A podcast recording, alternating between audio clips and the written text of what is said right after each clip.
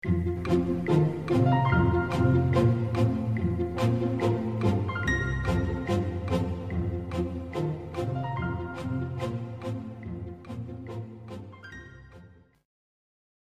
多人认为，寻找人生意义是一种玄之又玄的追寻，一定要前往遥远偏僻的修道院或禅寺，亦或是翻阅尘封已久的经典古籍，才能发掘人生的终极秘密。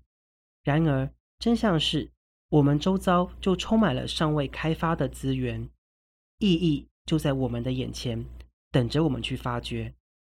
为了了解如何开创有意义的人生，意义迈向美好而深刻的人生的作者艾米丽·艾斯法哈尼史密，综合了当代心理学家、社会学家、哲学家、神经学家乃至于历史人物，诸如乔治·艾略特、维克多·弗兰克、亚里斯多德、佛陀、苏菲信徒的多元见解。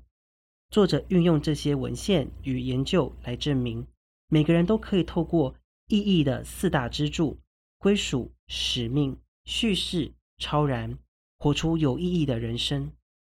书中其中的故事是讲述乔治·道威·葛林创立飞蛾组织的过程。年少时的葛林常在夜里呼朋引伴，一起前往友人汪达位于乔治亚州圣西蒙岛的住家。他们一起坐在走廊上。喝着波本威士忌，跟彼此分享自己的生活故事。例如，达顿某次提到，他负责看顾鸡棚，但喝醉酒，让六千只鸡逃出了鸡棚。肯尼也提到，有一次他去海边游泳时，忘了带驱杀器，游离海岸一点六公里后，被海岸巡警抓到。他叫海岸巡警放他走，不要管他，还坚称我没事，我是鲸鱼。葛林回忆道，他们轮流讲故事时。一群飞蛾在灯光边乱飞，蝉在橡树林里鸣叫。多年后，葛林住在纽约，出版了两本小说，其中一本《陪审员》是国际畅销书，还改编成电影，由黛咪·摩尔和亚历·鲍德温主演。葛林赚了一些钱，住在曼哈顿，参加不少城里举办的高档派对。表面看来，他过着许多作家梦寐以求的生活。但感觉就是欠缺了什么。某晚，在某场特别沉闷的诗歌朗诵会上，葛林意识到他渴望以前在汪达家度过的迷人夜晚。纽约虽然文学盛行，但没有什么地方让一般人上台分享精彩动人的故事。所以，葛林决定邀请一些人到他的公寓，在纽约的阁楼里重新营造以前在汪达家的体验。一九九七年。这个概念发展成一个非营利组织，并以他在圣西蒙岛的夜里所看到的飞蛾命名。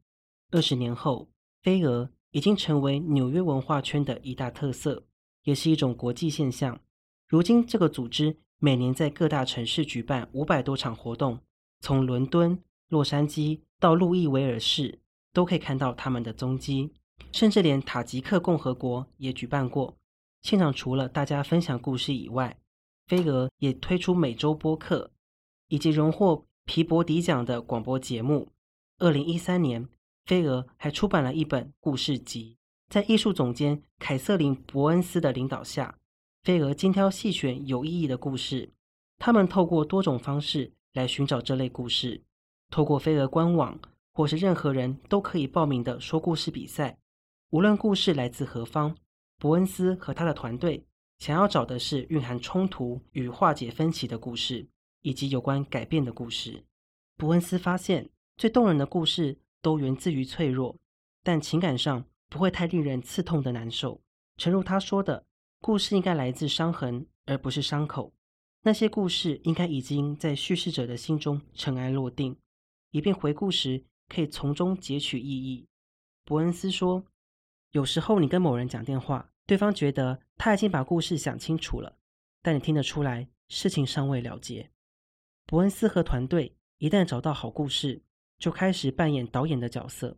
他们与叙事者一起排练，帮他们找出叙事发展重点，把故事推向高潮及定局，也针对表达方式提出一些含蓄的建议，例如这边可以稍微停一下，那边可以放慢一点。伯恩斯的目的是希望这些故事能尽量获得观众的强烈共鸣，但是那也衍生出另外一个效果。与飞蛾组织合作逾十五年来，伯恩斯看到构思故事的过程，可以帮叙事者以新的方式体会那些经历，获得新的见解，并悟出以前没想过的道理。二零零五年，飞蛾在纽约举办了一场活动，杰佛瑞·鲁戴尔讲了他大一时向父母出柜的故事。他原本以为父母会接纳他，没想到他们的反应竟是烧了他放在家里的东西。完全跟他断绝往来，杰佛瑞感到很震惊。后续的六年，他仍主动联系父母，定期打电话及写信回家，但父母都没有回应。最终，他决定做最后一次尝试，在事先没知会父母之下，搭机回家，突然出现在母亲的办公室里。即便如此，他的母亲还是拒绝见他或跟他说话。两周后，他在纽约的办公室收到了一个黑色的葬礼花圈。上面写着“仅此缅怀无子”。杰佛瑞为飞蛾的活动准备这个故事时，原本认为那是一个有关愤怒和痛苦的故事。为什么以前教他爱与良善的父母，竟会对他抱持那么大的仇恨？我本来打定主意以愤怒为主轴来诉说我的故事。他说：“但有个问题，我对父母其实没有感到那么强烈的愤怒。父母跟他断绝关系后。”他从其他同病相怜的同性恋友人那里寻求慰藉，他们的父母也无法接受孩子出柜，但后来态度逐渐软化。杰佛瑞心想，或许他的父母也是如此，他只需要耐心等待及抱持希望就好。他接受了那些友人的建议，多年来一直希望能和父母和解，但是抱持那样的希望，也导致他的人生有点停滞不前。他为了在飞蛾活动上讲述故事，写了好几份不同的草稿。最后，他意识到自己太执着于挽回家人的爱了，以至于他从未想过自己的未来或需求。为了继续留在父母居住的密西根州，他婉拒了一些工作机会，也与搬到洛杉矶的男友分手。他希望父母准备好接纳他时，他就住在他们附近。他说：“多年来，那种无尽的希望，只是让我一直陷在情绪郁积中。”最后，他终于明白，那种希望只不过是一厢情愿的自我欺骗。他和父母的关系根本没有转圜的余地，所以他终于放下希望，继续过自己的人生。他这样做时，终于找到内心的平静，也感到解脱。伯恩斯表示：“我们常开玩笑说，上飞蛾的舞台讲述故事，犹如做了十年的心理治疗。讲故事的冲动是源自于人类共同的深层需求。”我们需要了解外界，我们先天就渴望从混乱无序之中理出头绪，从杂讯之中找到信号。我们从云团中看到脸孔，从树叶沙沙作响中听出脚步声，从无关紧要的事件中发现阴谋。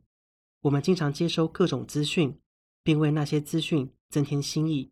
不这样解析的话，我们无法运作。故事帮我们理解这个世界以及自己在世间的定位。了解事情为什么会发生。